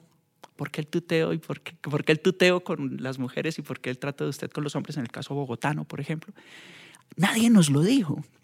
Y seguramente nadie nos dijo que si vamos a aproximarnos tenemos que tener el cuerpo abierto para lucir seguros o que si estamos un poco eh, cerrados sobre nosotros. Nadie nos lo dijo, pero lo aprendimos. Alguien nos dijo que los hombres caminábamos de esta manera y, y las mujeres de otra y que los hombres hablábamos de una manera. El hable como varón es una de las frases estrella del patriarcado. pero siéntese como una dama también. Y como cuando una mujer se sienta con sus piernas abiertas está haciendo un acto de resistencia y como cuando un hombre se atreve a quebrar la mano. Y también está independientemente de con quién se acueste. Porque la heterosexualidad, y eso es muy interesante, la heterosexualidad no se trata de con quién me acuesto yo. Se trata de cómo un sistema político te puede ordenar qué hacer y qué no hacer. En últimas, si tú te pones a ver si el chico quiebra la mano o la chica tiene un look muy masculino o llamado masculino en nuestra sociedad, la, gente ni siquiera se está preguntando con quién se acuesta o no, lo da por sentado seguramente muchas veces de forma equivocada. Lo que perturba es que esa persona se atreva a salirse de la norma, no necesariamente con quien se acueste. Puede que nunca veas con quién se acostó. Y entonces empieza el cuento. ¿Ya se casaron? Ay, no, pero se, se va a quedar vistiendo santos. Pues van a quedar de novios toda la vida. Se casan. ¿Y para cuándo el primer niño? no, eso es mejor que de una vez. Y nace el primer niño. ¿Y el hermanito lo van a dejar solo? no, ustedes muy egoístas. Y el tercero, no tienen televisor, no tienen nada más que hacer como está de caro mantener un niño. Esa es la heteronormatividad. Suponer que, por ejemplo, que si alguien es amo de casa, hay un niño que cuidar, también es la heteronormatividad. Son cosas que tenemos tan preinstaladas que razonamos desde allí y no quiere decir que seamos malas personas por eso, pero sí nos exige hacer conciencia de qué tenemos preinstalado, como ese performance preinstalado de ser hombre es esto y ser hombre es esto y decir, oiga, yo voy a asumir ese performance, listo, lo voy a asumir, pero soy consciente, soy consciente de que esta forma es asumir un rol o lo voy a desafiar y cómo lo voy a desafiar. ¿Y, y qué actitud voy a tomar frente a quienes lo desafían y reciben eh, desprecios y pagan costos elevados por no ser el hombre que se espera, por no ser la mujer que se espera. No olvidemos que los dos insultos, o dos de los insultos más fuertes que hay en la sociedad son marica y puta. Donde marica es el hombre que no cumple con las expectativas del patriarcado y puta es la mujer que no cumple con las expectativas del patriarcado. Y el tercer insulto es mierda porque los dos están a la altura de la mierda donde además podríamos discutir si referirnos a los desechos como lo más despreciable en una sociedad que busca sostenibilidad, teniendo en cuenta que además se convierte en abono es serio. Si debemos seguir enseñando que me importa un culo o esto es una mierda, e, e, es, algo, es la enseñanza que les debemos dar a las nuevas generaciones sobre cómo relacionarse con su cuerpo y con sus desechos, por ejemplo. Pero dentro de ese mundo en el que crecimos, pues marica, puta y mierda, los tres insultos más graves. Oiga, no, pues si vamos a insultar a alguien, pues restrinjámonos desde la perspectiva de Judith Butler. Eh, también entonces de, em, de frases como hijo de puta. ¿Por qué si el Señor es un miserable? ¿Por qué si el Señor es una mala persona? La culpa viene a ser de su mamá.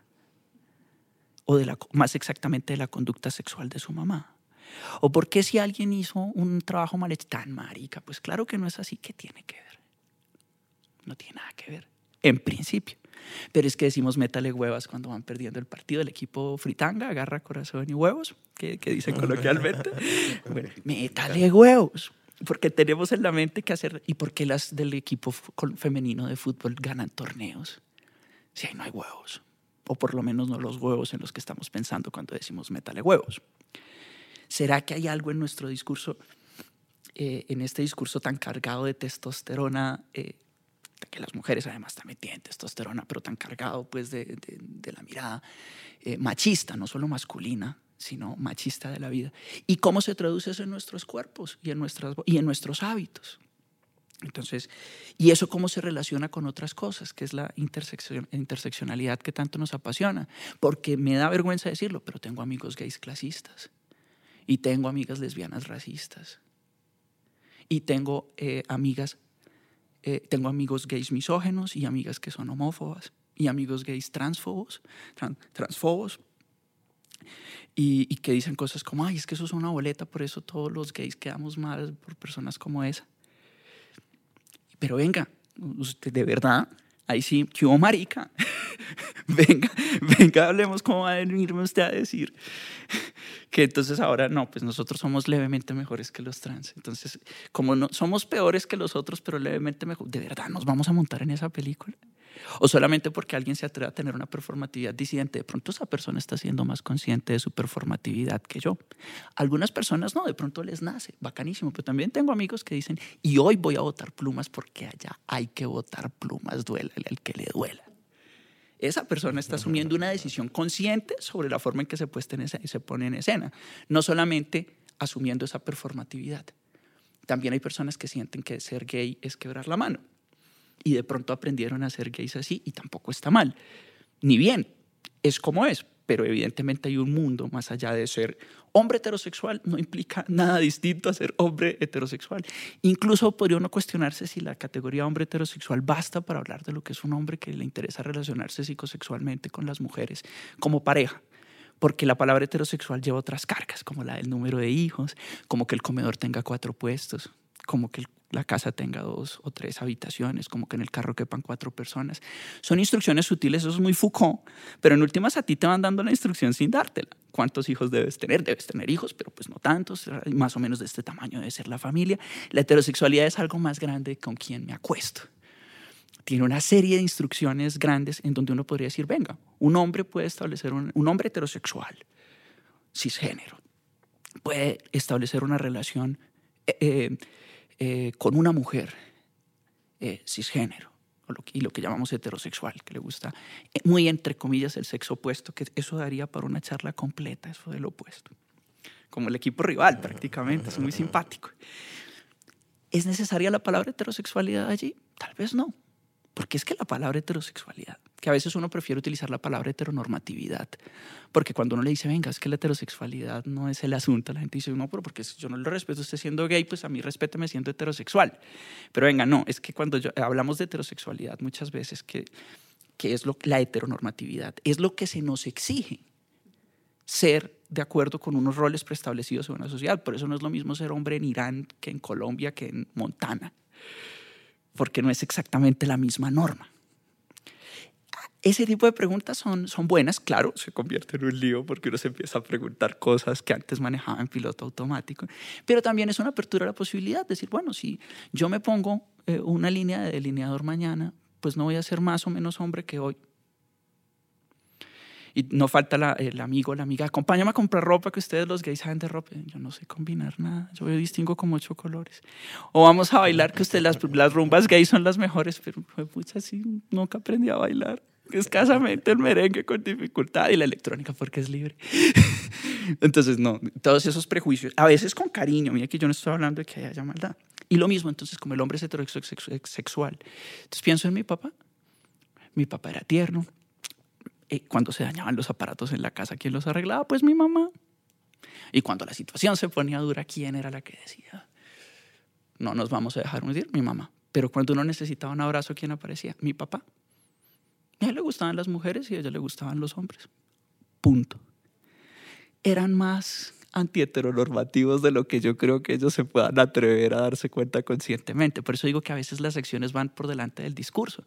Una mujer metida en el atrato en Chalupa, haciendo trabajo de, promoción en salud eh, con las comunidades indígenas en 1960, en 1958.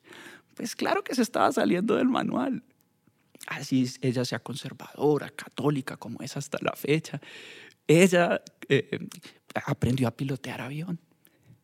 Muchas de esas pequeñas fronteras que, que, para las mujeres eran infranqueables o difíciles de franquear, ella las asumió y las traspasó, manteniendo el discurso conservador pero sus acciones iban más allá de eso. Y mi papá, pues claro que mi papá, un señor conservador, tal. Pero sus acciones también apuntaban e-, en otra dirección, mucho más allá del discurso simplista heterosexual.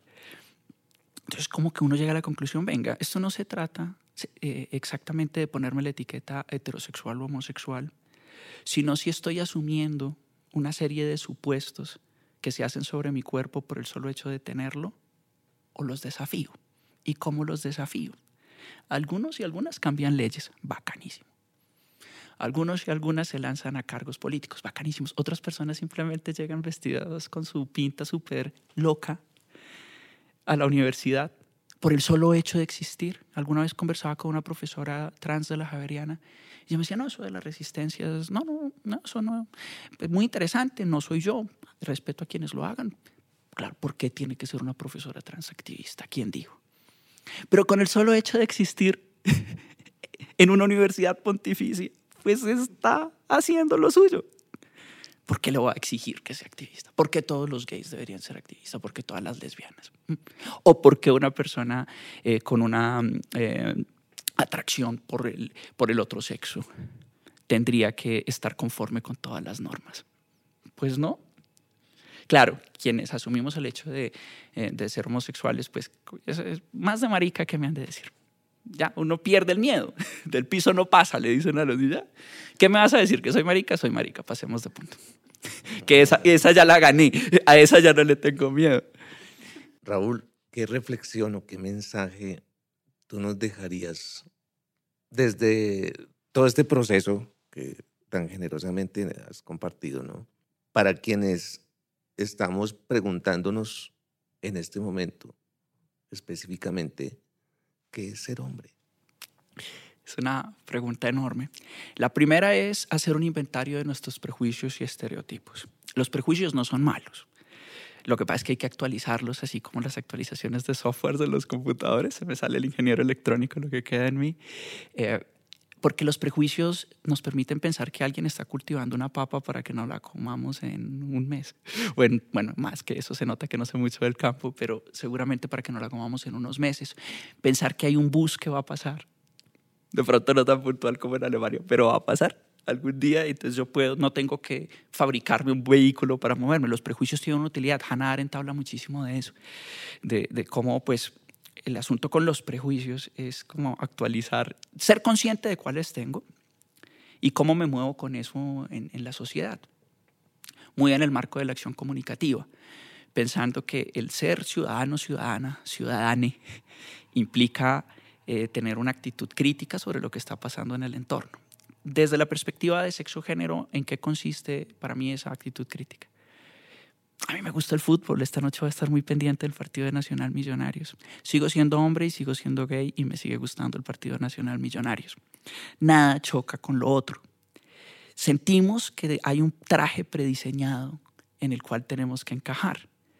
Pero resulta que uno se puede poner unos Converse rosados con un traje de gala y un combatín blanco a puntitos. Seguramente habrá quien no le guste, pero es mi combinación. Puedo ser gay con una puesta en escena que a muchas personas les puede parecer muy de hombre straight. Eh, eh, al mismo tiempo me puede gustar el fútbol, pero en algún espacio puedo sentirme feliz eh, cantando la maldita primavera, haciendo el reguero de pinzas y botando plumas. Caben todas. Y para eso no se necesita ser gay. Exactamente, se necesita ser un humano dispuesto a decir, venga, yo puedo seguir siendo hombre y delinearme los ojos. O no tengo que delinearme los ojos para sentirme dueño de mi cuerpo. Y yo camino así, ¿por qué camino así? ¿Será que quiero caminar diferente? Porque hoy no intento caminar diferente. ¿Quién quita? Como aprendemos a hablar y a caminar, a uno nadie le dice, aprenda a hablar. No se lo dice, por lo menos no con las palabras. Pero uno va viendo cuál es la caminata que se espera del hombre y cuál es el sentado que se espera de la mujer. Bueno, y es comprensible, el niño, la niña, el niño está descubriendo el mundo. Pero venga que si usted está a los 20, 18, 40, 60, está justo que, eh, eh, eh, que usted se diga, oiga, si de verdad yo me quiero sentar como me siento o no, o es algo que aprendí y nunca cuestioné. ¿Será divertido o incluso revolucionario si yo me siento de manera distinta? Recordemos que Rosa Parks detonó una revolución en Estados Unidos no parándose. Fue una revolución que inició en la no acción sin una palabra. Solamente no hizo lo que se esperaba que se hiciera de ella. Una mujer negra que no se paró de un puesto para hacerse un hombre blanco. Solo no hizo. Y pasó lo que pasó. ¿Qué cosas podemos no hacer para detonar eh, transformaciones sociales? Pero para saber qué hacer y qué no hacer, toca saber qué es que estoy haciendo. Y no detrás de, oiga, si es que yo camino horrible o hablo, o hablo mal o hablo bien. No, oiga, ¿cómo me pongo yo en escena y qué cosas digo? Y es divertido. Yo en, mis clases, en alguna época estuve profe en la Universidad Central, yo le preguntaba a mis estudiantes, eh, ¿qué hay detrás de una frase como no sea tan indio? Para salirnos de los temas de género, sino de los racistas. Sí, ¿Qué hay detrás de una frase como se le cayó el carnet del cisben o esto es de quinta? Somos clasistas, racistas y sexistas sin darnos. Uy, le pegó al penalti como una nena, severa mujer. ¿Qué hay detrás de eso? ¿Se verá flor? ¿Qué hay, ¿Qué hay detrás de eso? Y, no para decir, uy, soy una mala persona necesariamente. Cuando, cuando uno conversa con eso, yo busco hacerlo desde lo bonito. Entonces, cuando me decían, profe, pero no se preocupe por maricazo, yo, pues, ¿cómo no? Me toca, pero pues, para mí son trascendentales, parce. Dice, uy, profe, qué pena, no lo tomé a mal. no, no lo estoy tomando a mal, pero pues, me toca, pero pues, muéstrame más bien la maricada, que si es una maricada me va a llamar la atención. Entonces ya la siguiente vez que se iban a referir a nimiedades o a pequeñeces o a cosas sin importancia, ya como que lo pensaban antes de decir que era una maricada. Y a veces eso funciona más que decirlo, usted qué le pasa, piensa lo que está diciendo. Eh, hay métodos alternativos, hay espacios para echarse el panfleto y el discurso y encarar a personas que tienen y dicen cosas que, que, son abiertamente irrespetuosas. Pero a veces también en el humor, en el juego coloquial, uno puede ir enseñando cosas, enseñando cosas pequeñas, pequeñas. No, es que ese tipo es una bestia, es un animal, mira cómo... Bueno, pero yo no he visto que los animales y las bestias necesariamente caigan en los actos de crueldad que caemos los seres humanos en la guerra. ¿Será que bestia, animal, salvaje, silvestre son insultos? ¿O será que desde nuestra posición de ciudadanos, ciudadanas, ciudadanes, nos parece que lo rural, que el campesino, que el indio, ese otro sí es de mal gusto? Entonces, como no solamente cuestionarnos el ser hombres o ser mujeres, o el no ser ni lo uno ni lo otro, sino todas las otras etiquetas que vamos recogiendo en la vida con un entendido, las etiquetas sirven para algo. Eso se lo aprendió la profe Ochicuriel. Decía, es muy fácil decir que tú eres queer si eres un hombre blanco joven, con dinero y con preparación. Es muy fácil decir yo soy queer. Puedes perfectamente ser, puedes ser el protagonista de Star Wars o de cualquiera de estas sagas, más recientemente Dune, que es un hombre joven, delgado, blanco, heterosexual. Yo puedo decir soy queer. Ah, mucho más difícil si tú eres una persona integrante de un pueblo racializado, étnico, eh, si eres parte de una minoría de algún tipo, si de pronto no tienes recursos, decir soy queer. Entonces, un poco en broma, la profe Chicuriel decía esa categoría queer que es muy interesante y que además tiene un significado en el contexto anglo, el monstruo, tiene un no sé qué irónico, yo soy queer. Pero ya cuando te vienes a nuestros entornos donde las personas están racializadas, eh, divididas por clases, por capacidad o discapacidad, por edad incluso, eh, pues ya como que la categoría puede empezarnos a entrar en crisis. Entonces decía, a veces las etiquetas no sirven. A mí me sirve etiquetarme como mujer, como lesbiana negra. Ella siempre decía lesbiana negra, porque mujer es el lugar de inferioridad de la mujer blanca y las negras siempre fuimos tratadas como vacas, por ende desde esa perspectiva nuestras problemáticas no son de las de la mujer blanca. Entonces a mí llámame lesbiana negra, nos decía la profe Chicuriel en un planteamiento muy conflictuante eh, y, muy valioso. Entonces, de verdad, ¿cuáles son las relaciones de poder que nos atraviesan y cómo podemos usar esas etiquetas para defendernos? No es que voy a decir que ya que le va a decir a la persona del pueblo indígena que no utilice esa etiqueta, sino que sea queer, porque de pronto para las políticas públicas, para relacionarse con el Estado le va a servir Pero en mi vida cotidiana me gobiernan las etiquetas, estoy caminando como me lo manda mi etiqueta, estoy comiendo, ¿será que tengo que coger el tenedor de determinada manera porque tengo un cuerpo? ¿Será que tengo que poner la música a determinado volumen porque tengo un cuerpo? ¿Será que tengo que cerrar la puerta con determinada potencia porque tengo un cuerpo? ¿O será que no? ¿O será que me instalaron también ese software que yo ni siquiera me doy cuenta que estoy actuando desde ese rol, desde esa performatividad que me fue impuesta y que estoy interpretando sin conciencia? Entonces, la gran, el gran llamado que yo le hago a hombres, mujeres, personas no binarias, eh, a estas personas que estamos pensando las nuevas formas, por ejemplo, de ser hombres, las nuevas masculinidades, las diversas miradas al feminismo, eh, todos los cuestionamientos que nos estamos haciendo en género es cuestionémonos, sin miedo. No nos van a dejar de gustar las personas que nos gustan por un maquillaje, ni por unos tacones, ni por una chaqueta de leñador no nos va a dejar de atraer quien nos atrae y vamos a dejar de ser quienes somos. O de pronto vamos a empezar a construir quienes somos desde la puesta en escena, lo cual además es perfectamente legítimo. Perdamos el miedo a experimentar con lo que decimos, con la forma en que hablamos, con la forma en que caminamos y claro, con la forma en que establecemos nuestras relaciones. Quedaría para otra conversación larga acá porque en esa forma de establecer las relaciones también estamos perpetuando esa performatividad que nos fue impuesta. Cuando uno se pregunta, algo encuentra. Si uno no se pregunta, no encuentra. Pero si uno de verdad dice, oiga, ¿será que eso de que tengo que comerme el plato más grande y que así esté lleno, tengo que demostrar que tengo que comer mucho porque es que los hombres tienen mucho apetito? ¿Será que yo sí tengo tanto apetito o será que estoy cumpliendo con una expectativa externa y no puedo dejar en el plato porque soy hombre? Son pequeñas. ¿Cuántos amigos no se han indigestado o se han emborrachado sin querer? Porque se supone que lo que haría un hombre es comer, repetir y tomar más. Porque si no, y si ella está tomando, usted también puede o no. Esos cuestionamientos nos interesan. Puede ser divertido también, también es doloroso a veces por las historias que están entretejidas, pero en este proceso puede haber cosas divertidas y es casi, casi, casi como cuando usted arma un avatar para subirlo a redes sociales, el que uno utiliza en WhatsApp, que uno decide le va a poner el pelito así, le va a poner los ojos, haga el mismo ejercicio pero con usted. Y no solo con la apariencia, sino con la puesta en escena. O sea, no en quieto, sino en movimiento y con ideas interactuando con otros. Arme ese amigo, arme ese avatar que da la casualidad que es usted habitando el mundo. No hay que esperar al metaverso de Facebook para atreverse a armar el avatar. Sí, bueno, pues como la intención nuestra es llegarle sobre todo a la audiencia joven, ¿no? Eh, que creo que son los que se están haciendo más preguntas. De pronto uno con los años ya deja de, preguntarse cosas, le queda más fácil a los adultos o a los adultos mayores acomodarse dentro del rol. Entonces eh, sería súper importante y valioso que tú también nos dejes como un mensaje para los jóvenes ¿sí? que están en, en ese proceso de hacerse preguntas, de relacionarse, de definirse. No crean ni en superhéroes ni en personas modelo. Por muchos años, eh, en mi familia, especialmente en la paterna, yo fui visto como un modelo.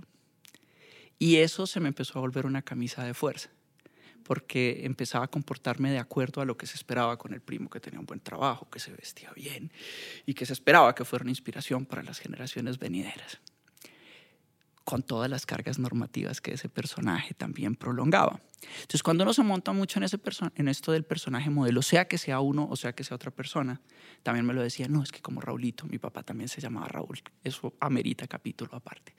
Como Raulito era un hombre tan bueno y un hombre tan completo, pues Raulito es el repuesto, me decían con mucho amor y cómo él era tan bueno. Y en verdad, mi papá era un hombre muy bueno, pero llegaba un punto en que se volvía una carga, no solamente un orgullo, sino una verdadera carga llenar los zapatos de ese señor que era visto como un ser perfecto, cuando para mí era mi papá y era adorable y ya, pero de repente era un señor perfecto al que yo tenía que llenarle los zapatos.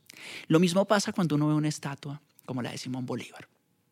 Como bien sabrán ustedes, los pastuzos no somos muy bolivarianos por muchas cosas, entre otras la Navidad Negra, una masacre que, la campaña libertadora perpetuó en Pasto, que era una ciudad eh, fiel a la corona española. Era la guerra.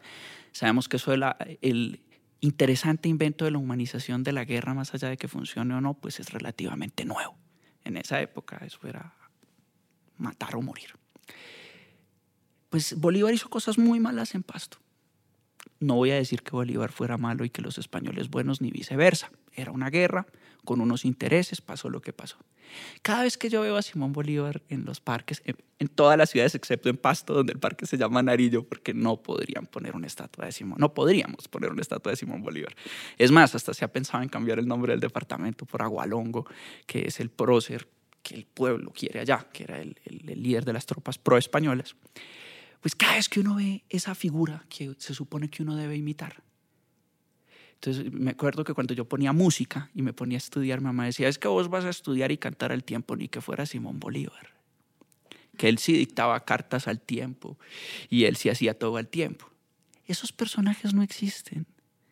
Uno no puede cometer el crimen de compararse contra un Simón Bolívar que no existe. No es que Simón Bolívar no existe, es que ese Simón Bolívar que está en los parques no existe. Ese que eh, eh, existe ese Simón Bolívar que independizó estos países, lo que quiera que sea la independencia, sí. También existe el que cometió la masacre de la Navidad Negra en Pasto, también es el mismo. Seguramente ese segundo no es tan buen ejemplo para los niños en los colegios. Y llevado a escala familiar, pues está el abuelo, el padre, que es el ejemplo familiar y que usted lleva el mismo nombre y el mismo apellido. Quítense todas esas cargas. Jóvenes que me escuchan, hombres, mujeres, no binarias, con las preferencias, razas, capacidades, discapacidades, todas las diferencias que, nos, que tenemos. Uno no tiene que llenarle los zapatos ni al papá, ni a la mamá, ni al abuelo, ni a la abuela, ni a Simón Bolívar, ni a Francisco de Paula Santander, ni a Jesucristo. No. Más bien pregúntese usted yo cómo es que camino, yo cómo es que hablo y cómo es que me comporto con mi pareja. sé de pronto más de la campaña libertadora, de cómo vivo yo en la vida cotidiana. Eso es más interesante que andar pensando en compararse con cómo habla Barack Obama eh, o, o cómo se expresa Hillary Clinton. No, no más interesante ver, más allá de todos esos modelos que me pretendieron imponer, que son puramente normativos. Porque además no olvidemos que Bolívar era el que supuestamente tenía un amante en cada pueblo, pues era el macho alfa dominante de la manada y además para demostrarle a los llaneros que podía liderar esto tuvo que montar a caballo desnudo para demostrar que era el más macho de los machos. No estoy diciendo con esto que el hombre sea una mala persona, pero cuando me vaya a sentir menos buena persona porque Bolívar era un duro, acuérdese que él vio coronar a Napoleón como rey en Europa y volvió a América queriendo ser Napoleón. Eso no es exactamente un ejemplo a seguir, sin decir que no haya hecho cosas interesantes. Yo, yo más allá de Simón Bolívar, yo más allá de mi papá, de mi abuelo, de mi hermano, también pasa con los hermanos. No es que si su hermano hizo doctorado, usted también.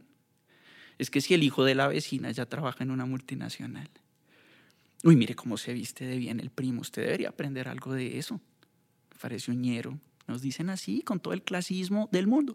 Invéntese, construyase, póngase de pronto el piercing doble moral que yo tengo o perfórese, eh, pruebe el peinado que tiene que peinar, la ropa que necesita eh, usar, los gestos que le vienen bien, las ideas que está conociendo y sálgase de eso de llenarle los zapatos a hombres o a mujeres del pasado, porque en ese proceso no solamente puede salir lastimado y perdedor, para terminar llegando al mismo punto. Conocidos estos 300 modelos, yo quién es que vengo siendo, ya fui mi mamá por unos años, ya fui mi papá por otros años, dándome las de cante, también traté de ser mi hermano, ahora tengo que ser yo. Mejor empezar esa etapa por allá a los 15 que esperarse a los 30 para decir, venga, ¿y yo qué vengo siendo? Ese es el llamado que le haría con todo el, cariño a todos estos muchachos y muchachas y muchachas que están abriéndose camino y que nos han dado tantas enseñanzas de cómo hacer transformación social en años recientes. Poderoso mensaje. Muchas gracias, Raúl. Gracias, como un placer estar hablando de estos temas y de verdad como una invitación muy, muy valiosa de corazón. Eh, todo el amor, todo el cariño eh, y la gratitud por este espacio, por permitirnos compartir estos temas que nos apasionan. Esperamos que con esta historia hayan tenido ustedes la posibilidad de conocer que existen muchas otras formas de ser hombre.